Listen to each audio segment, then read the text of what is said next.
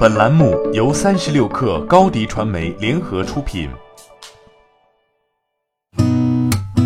八点一刻，听互联网圈的新鲜事儿。今天是二零二零年二月七号，星期五。您好，我是金盛。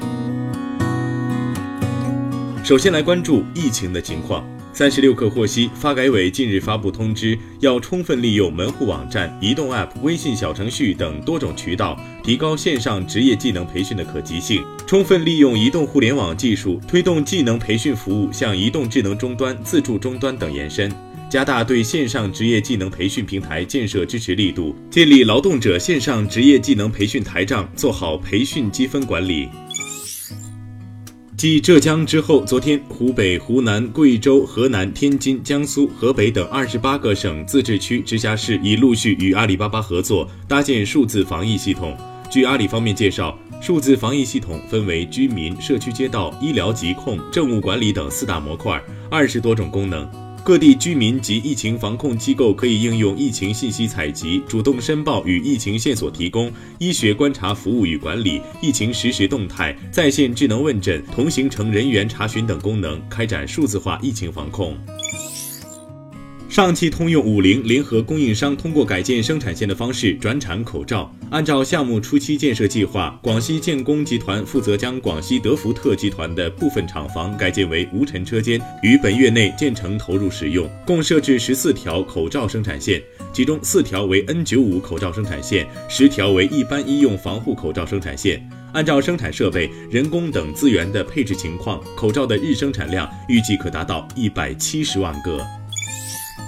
日本厚生劳动省昨天确认，在横滨停靠的“钻石公主号”游轮上，又有十人被确诊为新型冠状病毒肺炎。目前，游轮上已经有二十人感染。这艘游轮上有三千七百人，都需要在客舱内隔离十四天。这并不是第一艘发现新型冠状病毒肺炎的游轮，已经返航的星梦游轮“世界梦号”上也发现了确诊病人。这艘游轮一月十九号从南沙出发，经过越南芽庄和岘港，最终在二十四号返回广州。这艘游轮一共有六千多人，目前发现了三例确诊病例。近期杀菌小家电销量明显上涨，其中空气净化器越来越受到大家关注。近日，彭博社报道称，英国专利局已经发布了一项戴森关于空气净化器的计划。这款新产品将空气净化系统与一组耳机结合在一起，在耳机内装有一个过滤器，为喷嘴形式，向用户提供过滤后的空气，使用户在充满细菌或污染的环境中保持健康。再来关注其他方面的消息。近日，搜狗输入法向部分用户推送了一条地震预警信息，信息显示将在河北兴隆发生十二级地震，引得部分用户十分惊慌。河北省地震局随后一小时在官方微博辟谣，称此为谣传。随后，搜狗输入法在官方微博澄清此次错误推送信息，向此次涉及的五千多名用户致歉。称该操作是因为技术团队因通过远程办公进行新技术测试，从而对服务器进行了错误操作，并表示目前已经紧急下线了这一功能，将在确保产品达到理想状态后再上线。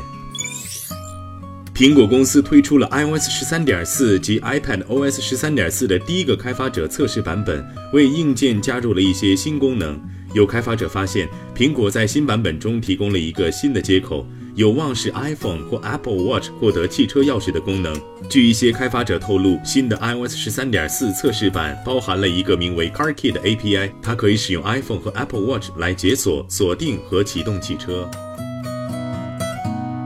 八点一刻，疫情小贴士。随着大家陆续返岗，学生返校，正月十六前后客流大概会企稳回升。为了降低客流流入的疫情风险，交通运输部表示，返程公共交通工具将控制上座率，并在交通工具后部设立隔离区。当出现疑似或确诊病例时，可在隔离区域进行暂时隔离。好，今天咱们就先聊到这儿。编辑：彦东，我是金盛，八点一刻，咱们下周见。